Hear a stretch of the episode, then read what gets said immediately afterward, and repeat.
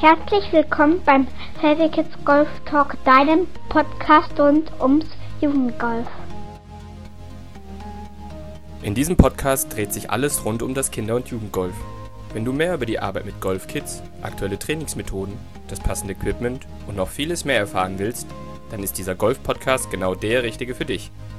Wir sind die Fairway Kids Partner Professionals und arbeiten mit Herz und Leidenschaft im Kinder- und Jugendgolf. Nun wünschen wir dir viel Spaß mit dieser Folge. Okay, so hello everyone, and welcome to our next edition of the Fairway Kids podcast. Today, we're really happy to welcome Marie Jeffrey to our podcast. Marie is a former national coach for the Austrian girls team and also works for the Confederation of Professional Golfers, which um, was previously known as the PGA of Europe.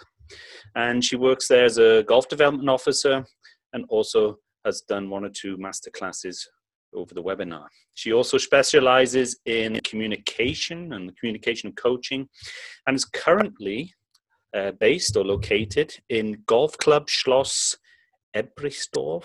I'm not sure if quite got that one, but it's um, close to Vienna in Austria. So, Marie, welcome, and we're really glad to be able to uh, have you with us today. Thank you for having me, and thanks to everyone for listening. Great. So, why don't we get straight off the mark and tell us a bit about how you got started with coaching um, and the journey it took you on? Uh, it started with uh, I studied philosophy and journalism at uh, university, and uh, I started working as a journalist and figured out pretty quick that this is not really my type of thing. Mm-hmm. And I was playing golf when I was a kid and up to my junior years. And then I started again, more like um, I think it was my dad's birthday, and he asked me to play around with him. And then I thought, like, yeah, this is cool. This could be something. Yeah. And uh, I started training again, and I played national competitions and international ones, and um, not on a very good level, but I knew right away I wanted to teach, so I wanted to get my handicap down. And um, yeah, then I started my PGA training.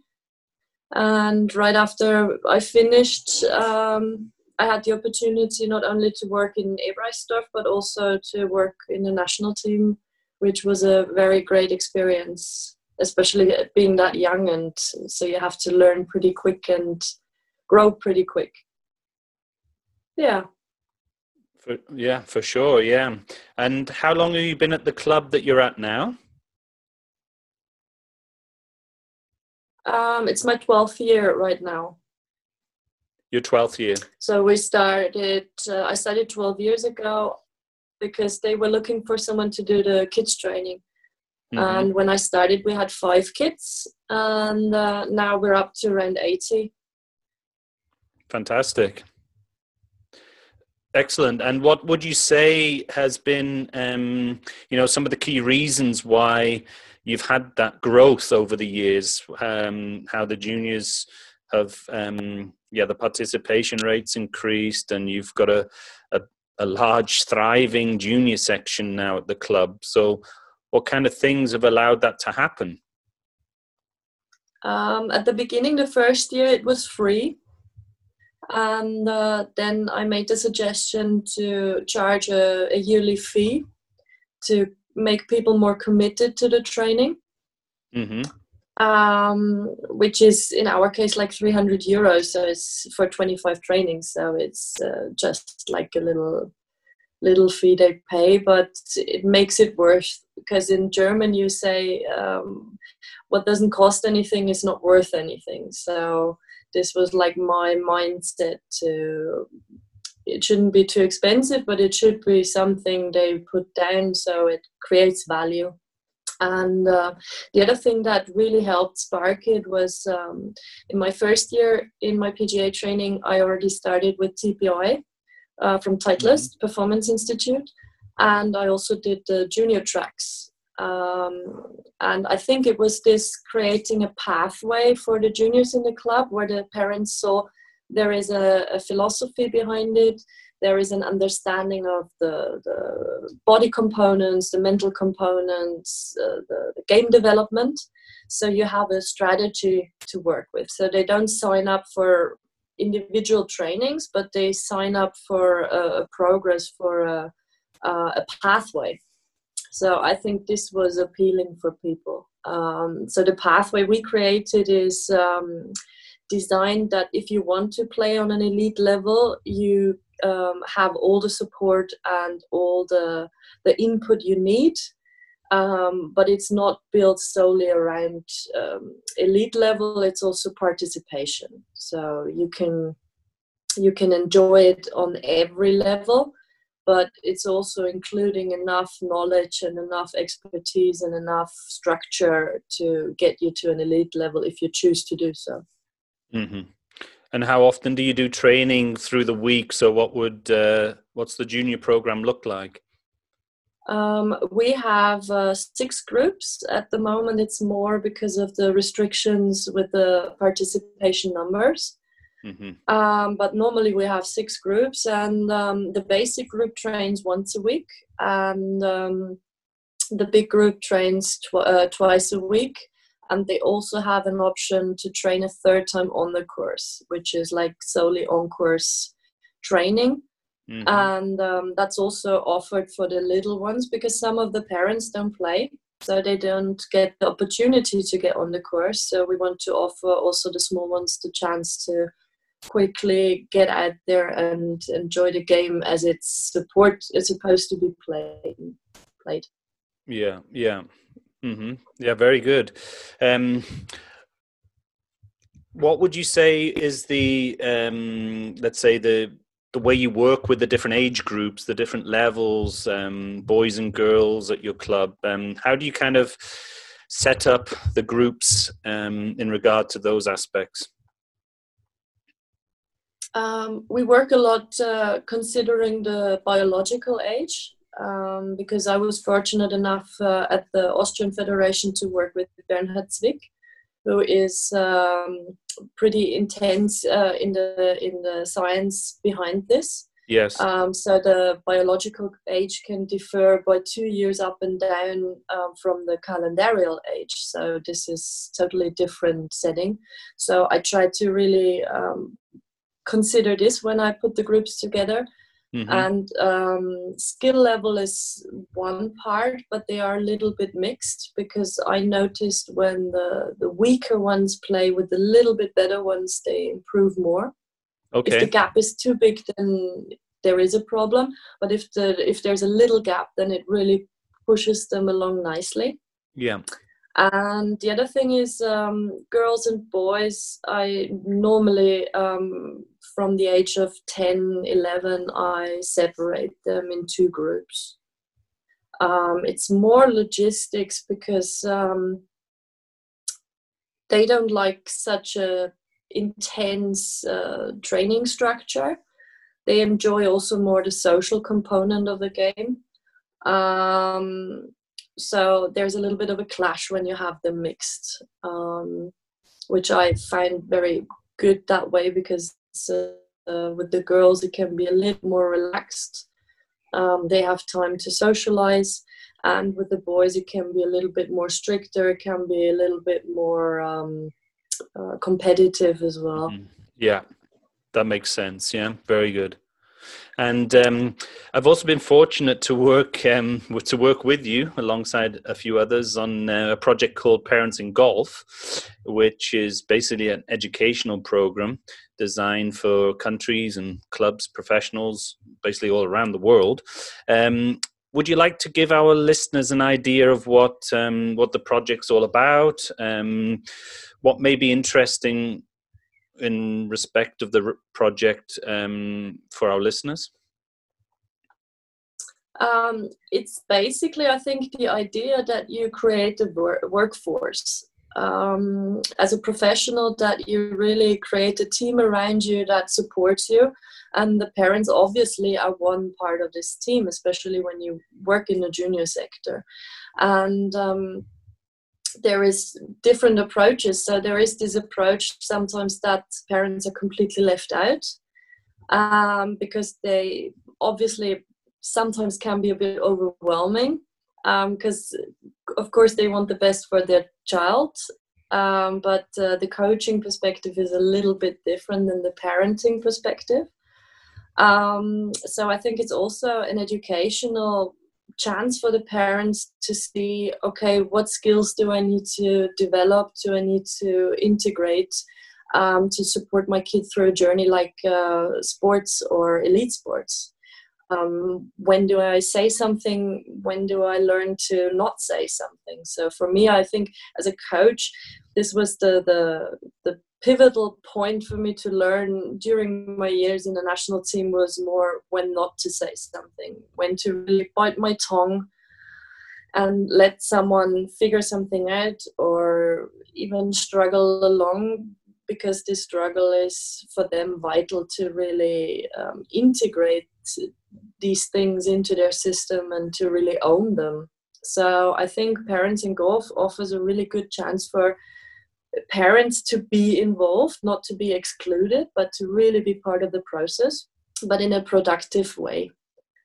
Um, so you see a lot of uh, tour players and also where the parents afterwards say, yeah, um, recite all the things they've done maybe wrong or too much or too little. So I think it's a beautiful thing for people to go through this Parents in Golf program and to really learn skills where they can be from the beginning um, it's always a learning process but the learning process is easier. Um, so they have more skills and more um, tools available to to work with their kids and also support the pro um, with the program so there can be more kids coming into the game and enjoy the game. So it's all about growth as well because as pros we can't cover everything and every angle. So i in my club for example i very lucky that from the beginning before i even could name this concept i integrated a workforce of parents that also um, help with uh, logistics um, and uh, financial things, for example. And I also have a strong workforce now of four or five junior golfers that ran through my program, and they're all around 18 now and single handicappers. And they help me with the training, um, which for the mm-hmm. kids is awesome, and for me is awesome because um, we can, for example, in a kids camp where we have 30 to 35 kids, we can have six, seven groups, small groups, um, really focusing on the kids and they're also of course they're 18 so they're much closer to the juniors in the camp than i am already yeah. so it's a nice connection and a nice vibe that you create and you basically create a culture because everyone's pulling on the same string of um, increasing the numbers of participants and getting new people in and um, growing the the passion for the game. Mm-hmm, mm-hmm. Very good, yeah, good idea. And you found that's uh, been helpful. I think without that, I it couldn't happen um, because if 30 35 kids for example or also the junior trainings that i do sometimes with the small groups 12 to 15 um, which is good because this this dynamic that is created when it's more kids um, is brilliant for them to have fun during the sessions and on the course. Um, but you really need more workforce. Mm-hmm. And uh, my colleagues uh, have lessons, so I can't just go and ask them. Um, and it's also you need to find people that are interested in that. Um, it's uh, good that not all of us are interested in the same things. So um, when you have like juniors that are really passionate about working with kids and they love it um, it's a great thing. And for them it might be a stepping stone which also like Parents in Golf some of the parents that run through this um, might find a new perspective on maybe going the full distance or going further along the process and um, becoming pros themselves, maybe in countries, for example, where there is not a lot of professional workforce or where golf is pretty new. Yeah, yeah, mm-hmm. excellent. You mentioned um, at the start of the podcast about uh, how you got going, and you were originally in a different area. Um, you studied philosophy in the University of Vienna, I think, um, back in the early 2000s. Um, so you've studied philosophy, but what's your coaching philosophy? My coaching philosophy is um, that the answer has to come out of the person that I'm teaching. So I can only give impulses, I can only um, ask questions, but uh, the answer needs to come out of them.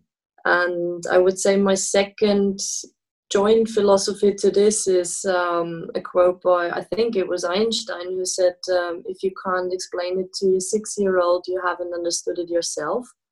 Um, so I base my coaching around really simple um, cues and information that I give out. Um, I want people to understand the concepts behind it, um, but in a very, very simple way using metaphors and um, simple pictures they can work with. Yeah. Maybe that's because of the 12 years I spent so much with children that um, I had to always explain it so simple mm. that I now benefit also in teaching adults that they enjoy the simplicity in, in the way I, I describe things or um, put them across. Mm-hmm. Yeah, I mean, that brings us quite nicely to the next aspect of um, your coaching in terms of the communication side. Um, I know you've studied communication as well and, and how that's, um, yeah, how that influences coaching, of course. Um, what would you say are some of the communication issues that exist within coaching? And um, what would be your advice to overcome these um, points? Um, I think one issue is that um, we all um, everything we do and everything we we take on from the outside it's it's always based on the beliefs we have. Um, so I think one issue is that as a coach, I really need to question my belief system um, from time to time and um, really be vulnerable enough to um, change a belief, but also to be willing to um, grow as a person. Um, I think that's one of the, the, the major things that we're just um, teaching, maybe, or chose the profession because of a certain belief, or um, we are a bit stuck on the beliefs when we when we teach people because the moment you interact with someone and the moment you teach someone it's basically more about their belief system than my own because they need to integrate it in their system. So um, you always we all had the experience where we said the same thing to a player and um, then another coach comes along and says exactly the same thing and suddenly it clicks with the player and then he comes back and says yeah he told me to do this drill and this is amazing. And you go like okay yeah i told you that two years ago. Um, now it's amazing um, which is because someone else maybe finds different words and talks more in your reference system in your belief system and then it clicks. Um, so that's why i try to be really flexible and try to be really aware of the fact that when I'm teaching, it's not about my belief system or proving myself in any way. It's about helping someone um, along the path and in the direction they want to go, not where I think they should be going, but uh, where they choose to go and want to go. Mm-hmm. Okay, very good. I'm sure that um, all our listeners can relate to that. That's for sure. Yeah. So what um, what have you found yourself doing now in uh, coaching juniors that you probably wouldn't have been doing um, even three years ago, possibly? So how how have you developed? How has the experience of um, of recent years also shaped your coaching to say that okay, well, now I'd probably now I look at a situation this way and I would rather coach in this kind of way. And even a couple of years ago, I might have considered a different route. I think the main thing is um, like we also defined in parents in golf is like to create an environment. Um, I think now I'm less prone to try to giving answers or, or try to fixing things, but um, giving the kids exercises and and uh, time to adjust to a certain exercise and see how this develops. So I have a, a clear idea in my head of um, what technical part I would like to uh, develop and in which way, but I do it more through practical exercises and um, without um, too many technical direct um, uh, instructions Yeah. or trying to fix something in the moment. I go like, okay, for the next month we do this drill, for example. So let's say um, last year I wanted to.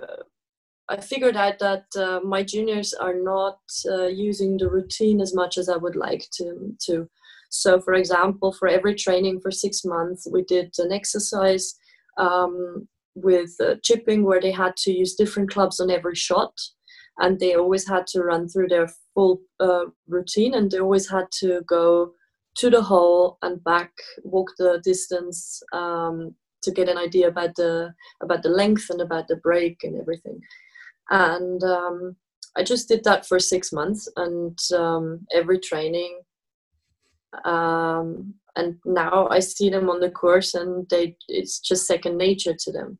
Yeah. So I try to create more, let's say, more habits now, instead of just trying to teach something fixed or fix something in the moment um, in the swing. Just create a habit that will take care of this over time anyway. So I give myself, I think, more time, and the player more time. Um, and create more a framework where they can discover the changes we want to make. hmm That's great. Yeah. It doesn't work for everyone. Um, so you you get the people that want the the fix right now and they don't want to do a drill for a month. Um, but most of them, I think, I educated on the idea that um, it's more longer lasting for them hmm and they will have more fun if they go through this process of, of dealing with this exercise and trying it out. For example, I had a, a lady the other day who's struggling with distance and she's normally right handed and plays left handed. Um, and part of her problem with the distance is she has no idea or no concept of how to throw a ball left handed because she throws right handed. And um, so it was interesting because that was before the lockdown and now after six weeks of lockdown where she couldn't properly swing or where she couldn't go and play she was just standing in the garden throwing balls and uh, she gained 20 meters um, with her clubs because uh, of the fact that she just stood in the garden and practiced this um, the sequence and practiced the throwing um, of a ball. Um, so her game improved and she was happy. And um, the question is, would she have taken the time to do this without a lockdown? Yeah. Maybe not, or not that intense. Yeah. But she really saw, ah, okay, basic stuff like throwing. So years ago, to your question, I would probably have just with the club in her hand worked on this problem instead of coming up with something completely out of the box. Yeah. Yeah. Very good. I mean, it's a good balance that you just said in terms of looking outside the box and training in a different way to create a certain result, and um, and on the other side, integrating certain habits and um, patterns of training and training a process over a longer period of time, so it can really become part of that person and part of what they do, rather than quickly chopping and changing um, between certain skills or tasks, which arguably could happen uh, too often, and therefore somebody not having the chance and the time to integrate a certain habit. I think it's also um, I never really liked the the the traditional way of um, comparing videos, for example, when you took a, a, video and then you compared it to a tour player. Because for me, it was always the question it's not the fact that, for example, Rory swings the way he swings, and if I swing like Rory, then I will have the same results. It's more interesting how did Rory develop as a kid? What did he do with him as a kid that this swing at the end of the day looked like this? Mm-hmm. Um, so, for example, the, the videos of Michael Bannon explaining how they worked on, on a balanced finish with the right shoulder facing the target. Yeah. Um, that's things that over time, over the years, created this swing that he now has. And these movements where biomechanists go like he does funky stuff with his hips through the ball, where he goes like backwards and then through again. So um, it's not about copying these things it's about um, figuring that out um, that at the end of the day it might look like this if you put enough time in mm-hmm.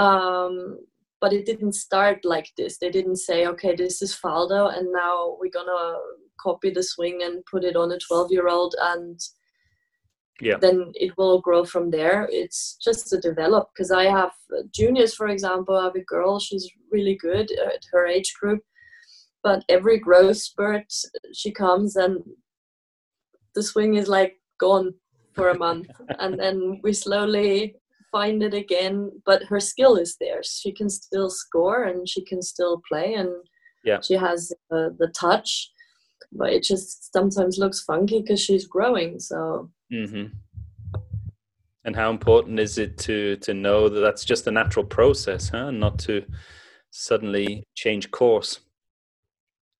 Well, that's like you said. Probably a few years ago, I would have switched into panic mode and um, fix something that mm-hmm. doesn't even need fixing because it's just out of sync because of like different levers she has, different muscles, um, tension. Um, so growing is like a really intense um, process for a kid yeah um, they have pain sometimes um, the coordination suddenly is completely gone um, so yeah i'm more relaxed in this now than than years ago yeah yeah that's really good to hear and um, that's also like you say in its sense a, a development which comes through lots of years of experience and also trial and error to to a large extent. Huh?